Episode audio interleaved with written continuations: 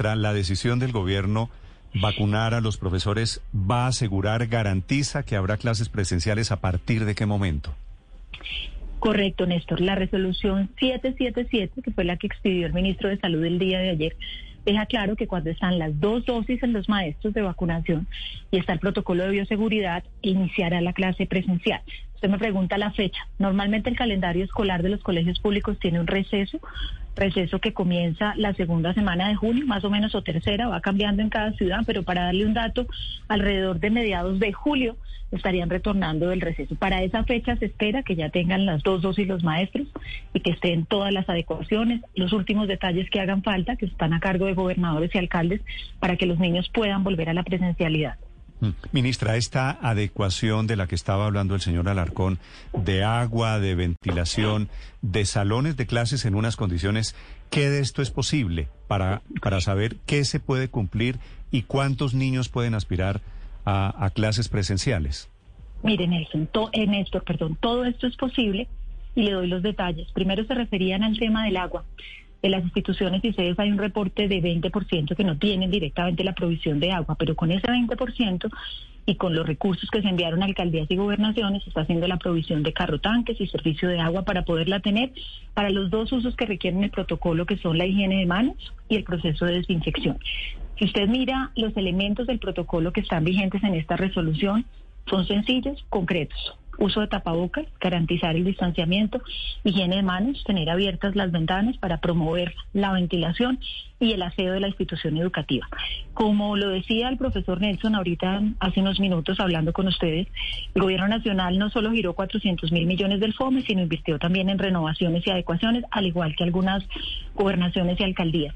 Decía Luz María en la discusión que tenían cuántas instituciones ya incluso habían estado abiertas previo a este tercer pico, más del 40% de las instituciones. Y con las otras se aprovechó todas estas semanas durante el tercer pico que impedían el retorno por tener ocupaciones mayores a 85% de UCI para que culminaran de comprometer los recursos y terminaran de hacer las adecuaciones. Ya tenemos todas las, faltaba un departamento por incorporar los recursos, finalmente ya lo incorporó, estamos terminando de hacer las adquisiciones y yo creo, eh, Néstor, que más que buscar razones para no volver, como usted decía y daba el ejemplo de qué piensa un niño, los niños nos necesitan, somos todos funcionarios públicos y tenemos que cumplir nuestro deber. Ministra, la, la cifra, el porcentaje que da el señor Alarcón, que me pareció muy alto, la verdad, yo creo que los profesores deben hacer lo posible porque los niños tengan clases presenciales, pero esa cifra de que hay 20 o 20 y pico por ciento de colegios sin agua en Colombia, ¿es cierta? Sí, eh, se la mencionaba ahorita, Néstor, de sedes, ¿no? Recordemos que Colombia tiene 44 mil sedes, de esas 44 mil sedes hay ese 20% que tradicionalmente no tenía provisión de agua para estos dos temas, lavado de manos y aseo, y la está teniendo con la provisión de tanques. Esta es una realidad no solamente en Colombia, sino en Latinoamérica. Evidentemente es uno de esos temas donde el sistema tiene que seguir trabajando para mejorar provisión de servicios básicos a los municipios, no solamente a la institución educativa, pero eso no puede ser la razón porque hay la alternativa, están los recursos, se está dando. Entonces yo creo que lo que espera Colombia es que seamos muy dinámicos en el plan de vacunación. Hoy tengo un primer reporte de 47 secretarías de las 97 secretarías de 119 mil vacunados. En la hora de la tarde espero tener las 97. Calculamos que va, va superior a las 200 mil eh, dosis eh, aplicadas. Eso es un muy buen dato, lo que indica que en una semana o semana y media habremos terminado lo que es primera dosis y efectivamente podemos cumplir, como lo ha dicho el ministro de Salud, con las dos dosis previo a este reinicio de clases, que es bastante importante. La resolución, ¿qué condiciones de bioseguridad incluye para los niños? ¿Qué deben hacer los niños o cómo deben enviar los padres a los niños al colegio? Bueno, la resolución, como le mencionaba, eh, vuelve a listar las siguientes cosas. Siempre el uso del tapabocas en todos los procesos, en el transporte escolar, durante la jornada escolar. El distanciamiento de un metro, que es la distancia que tiene que mantenerse entre los niños, también habla de mantener el... Eh, hablar de grupos o de cohortes de niños para poder tener el seguimiento epidemiológico. Esto se ha venido trabajando, buena ventilación, desinfección y hay algo muy importante en la resolución. Eh, eh, Néstor, y es todo lo que se habla de la parte emocional y de cómo debemos unirnos padres de familia, sector público y colegios privados. ¿Por qué? Porque hay que promover espacios lúdicos, espacios de encuentro, espacios deportivos, siempre obviamente con lo que está allí como estas normas de bioseguridad, pero sí es muy insistente la resolución, si ustedes vieron incluso hay una parte específica para todo el tema socioemocional, de lo importante que es que abriendo obviamente todos los sectores como se abren en esta resolución, se les dé a los niños todas las oportunidades, tanto en el colegio como a los escenarios recreativos y lúdicos. Ministra, usted nos decía que antes de la de este pico ya 40 ciento de las instituciones educativas habían regresado y que durante el pico se han ido haciendo las adecuaciones que, a las que se, en las que se han convenido. Eh, pero entonces ya para el 15 de julio, usted calcula que qué porcentaje de las instituciones educativas de todo el país estarían listas para uno decir, pues tendrá que entrar este porcentaje de, de instituciones, tendrán que abrir sus puertas ya a los alumnos y profesores vacunados. Hoy le podría decir, Luzma, que esperaríamos que más del 80% esté ya listo. Sobre el 20% me reservo estas semanas para terminar de afinar, que tienen que ver con las zonas de ruralidad dispersa, donde están ubicados las residencias escolares y demás que hay unos temas de transporte para llegar allí a llevar los elementos, lo mismo que la vacunación de estos maestros que normalmente va a ser con una monodosis, con una sola dosis. Entonces le diría que donde esté todo listo, yo creo que es superior al 80%, pero en estas semanas espero tener el dato muy afinado con alcaldes y gobernadores, a quienes obviamente hemos reiterado con la expedición de esta resolución 777 que tienen que poner todo su concurso y hacerlo muy rápido, porque los niños, como ustedes lo han dicho, no solo hoy, sino en diversos momentos en los distintos medios de comunicación, es supremamente importante que ellos tengan la oportunidad de retornar. Ministra, ¿qué pasa con uh, los, y nos lo, nos lo preguntan algunos oyentes, con los padres de familia que dicen yo no voy a mandar a mi hijo mientras esté ahí el COVID? ¿Esos, esos niños, qué pasa con ellos? ¿Van a perder el año?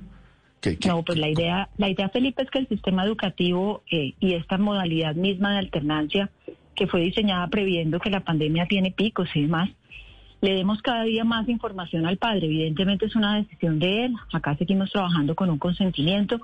Cada día, y lo noto no solamente por medios de comunicación, sino en los eventos en región, que nos la pasamos todas las semanas, vemos muchísima más conciencia de los padres de lo positivo que es para los niños el retorno y por otro lado también de lo positivo que es para la reactivación laboral de las familias. Entonces, yo creo que hay, que seguir ahondando en esta información, Felipe, pues los padres mandan el consentimiento, evidentemente como sistema tenemos que responderle con guías, con apoyos, con lo que tenemos por redes, por televisión, radio, a ese niño que por X o Y razones los padres definen que no deba retornar, pero yo creo que ya, a diferencia de esta conversación hace seis u ocho meses, hay una mucho mayor eh, conciencia e información de los padres de la importancia del retorno.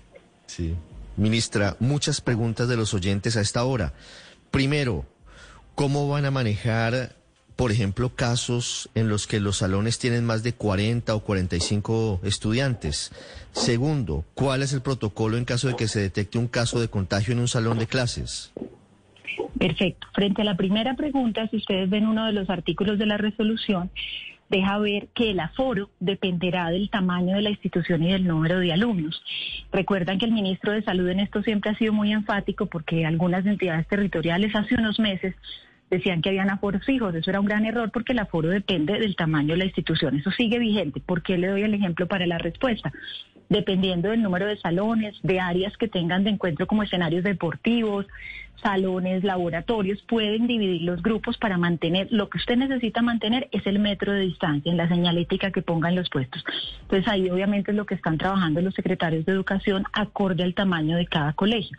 También mencionábamos en el comunicado de ayer que, por ejemplo, para la ruralidad, pues sí que están dadas todas las condiciones porque son incluso sedes que tienen 20 niños, es decir, hay un espacio total. Entonces, lo que le puedo responder al oyente es que la regla no es exacta para todos, unos serán por grupos, alternamos, otros será 100% pleno porque el tamaño lo da, Siempre al final la garantía es este metro de distancia y lo que hemos mencionado a nivel de higiene, pero procurando que todos logren retornar el mayor número de horas y de tiempo. Es bastante significativo. Y frente a la segunda pregunta, lo que cambia en el protocolo de detección de los casos es que si se detecta, como vamos a hablar siempre de grupos, de cohortes que menciona la resolución, si hay en ese grupo algún niño que se detecta que tiene COVID o su familia, etcétera, se activa el protocolo con ese grupo de niños que se van a un proceso de aislamiento. Ya no cierre de las instituciones. El cierre de las instituciones se deja así y solo si hay variables como por ejemplo la de eh, ocupación de UCI por temas de COVID superior a 85 variables de positividad y la resolución deja esta decisión solo en manos del Ministerio de Salud. Recordando una frase que siempre mencionaba en una reunión de ministros de UNESCO de hace unos meses, y es siempre tratando que los colegios sean lo primero en abrir y lo último en cerrar. Ese es el espíritu de la, de la resolución. Sería lo ideal, aunque hoy, hoy en el país creo que todas las UCI están por encima del 97%, si no estoy mal. Pero quisiera preguntarle, ministra, cuando usted habla pues, de cómo ya están avanzadas las, los protocolos de seguridad, del tema de agua en los diferentes sitios y lugares del país, donde el 80% dice usted, pues ya está listo, se queda uno pensando entonces, efectivamente, si FECODE sigue buscando razones para no volver. ¿Es esa su teoría al día de hoy? ¿Creen que siguen buscando excusas para no regresar y no poder hacer un enuncio definitivo de que el 15 de junio vuelven los profesores a dar clases en los colegios públicos? Pues mire, Paola, yo creo que lo que hemos visto en la etapa de educación en casa primero y luego con quienes abrieron en presencialidad es la génesis misma de los maestros, que es un compromiso total con los niños y las niñas. Eh, FECODE siempre ha manifestado que necesitaba priorizar la vacunación, se priorizó y que requiere las adecuaciones se están haciendo en donde faltan y ya están hechas en la mayoría. Entonces yo creo que ellos tienen pues muy claro sus funciones, lo que va asociado a su cargo como funcionario público, además de su mística, y pues tienen que regresar a las aulas porque saben que los niños lo necesitan. Ahorita ustedes le hicieron varias preguntas al profesor Alarcón al respecto y siempre respondió que sí. La invitación a él es que están todas las instancias, secretarías de salud, que son las encargadas de hacer visitas, verificaciones, revisiones y las alcaldías y gobernaciones todas trabajando en ello. Entonces, más bien ponernos en modo retorno y animar a los profesores a través de estos medios a que acudamos todos al plan de vacunación. Allí, allí creo que hay una diferencia. Si hay un profesor en la práctica que el 15 de julio lo llaman, le dicen venga para acá, profesora María Victoria Angulo, preséntese al colegio a trabajar y la profesora dice no, porque me parece que no hay condiciones, porque me da susto por lo que sea, ¿esa profesora tiene el derecho a no ir a trabajar o está en la obligación de ir a trabajar? Esa profesora tiene que iniciar un proceso con la Secretaría de Educación que se llaman actuaciones administrativas. Si es un tema de salud o que no ha recibido la vacuna, pues tendrá toda la atención de salud, pero por las demás razones tiene que asumir las responsabilidades de estar en ejercicio.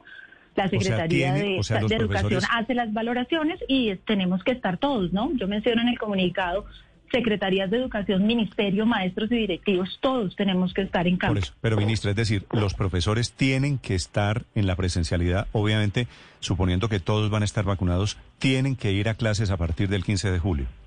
De acuerdo, como lo ha dicho el ministro de Salud, usted ve, eh, Néstor, la resolución no solo lo dice para maestros, sino para todos los eh, colaboradores del sector público, que si están las dos dosis, pues ya tenemos que estar allí con todas las condiciones. Y con algo que me parece muy importante mencionarlo, cuando ustedes preguntaban eh, como cuál es la responsabilidad de uno como ser humano, más allá de funcionario, y es el autocuidado, Néstor, y esto lo digo porque no solamente hoy, sino en julio, en agosto, en todo el proceso que vayamos a estar con la activación del sistema educativo, todos, y lo digo a propósito de estar uno en espacios que sean proclives al contagio, pues el deber de todos es cuidarnos de esos espacios porque no podemos poner en peligro la vida de los niños y niñas. Entonces no es solo olvidar que es un protocolo, sino el autocuidado. ¿Qué le pasa a un profesor que no vaya a clases presenciales después de julio? Se iniciarán procesos, primero, indagar la razón por qué, como le digo, si es un tema de salud, tendrá que mirar el prestador de salud y hacer la valoración. Segundo, si no es un tema de salud, iniciar las actuaciones administrativas, dejando ver que están todas las condiciones dadas y que todos tenemos que ejercer nuestra función en sitio donde hemos sido, digámoslo así, eh, señalados para cumplir nuestras labores, llámese zona rural, zona urbana.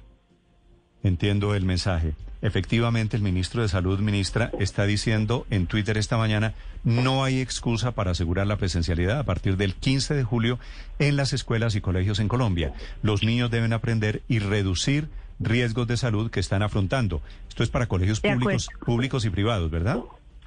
De acuerdo. Y es muy importante lo que usted señala de lo que dice el ministro como autoridad y vocero en temas de salud y en temas sanitarios ¿Por qué lo digo? Porque yo creo que como sociedad hemos venido aprendiendo de algo que no conocíamos, que generó todos los miedos del mundo, que era el COVID-19, pero creo que la autoridad sanitaria es la única que ya tiene la posibilidad de decirnos está listo para activar todos los sectores, llamemos a ejercer nuestras funciones y una óptica especial que hace la resolución que el ministro le pone con todo el detalle al sector educativo. ¿Por qué? Porque todos hemos hablado del impacto del COVID-19 pero es bien importante hablar del impacto del aislamiento. Entonces toca hacer estas valoraciones y por eso que cada día los padres pues vean todas las posibilidades que trae el retorno y sean más niños ante la pregunta que me hacían de cuántos serán, digamos, apoyados por los padres para el retorno. Ojalá cada día sean muchos más niños. Esa pregunta me da pena repetírsela. Los papás que no quieran o que no puedan o que consideren que es un riesgo, que no quieran mandar a los niños al colegio, ¿qué hacen? Tienen atención de la institución educativa dentro del mismo modelo de alternancia con educación en casa, con contenidos, guías. Nosotros recordemos, Néstor, que continuamos con el canal Exploremos, que es el canal de televisión con RTBC y Mintic, con el portal Aprender Digital y el apoyo de los profesores a través de distintos medios. Pero esperamos que cada día de verdad sean menos porque no es solamente un tema de conocimiento, sino también es un tema de interacción social, de desarrollo integral, nutricional. Solo por dar un ejemplo con el PAE, por ejemplo, el PAE en casa. La alternancia sigue siendo opcional. La alternancia es una opción para los niños, para los niños que tengan alguna razón por sus padres para no asistir. Pero como lo ha dicho el ministro de Salud, es un llamado a la total presencialidad porque sabemos el impacto en condiciones emocionales, de salud, nutricionales que ha tenido la no presencialidad.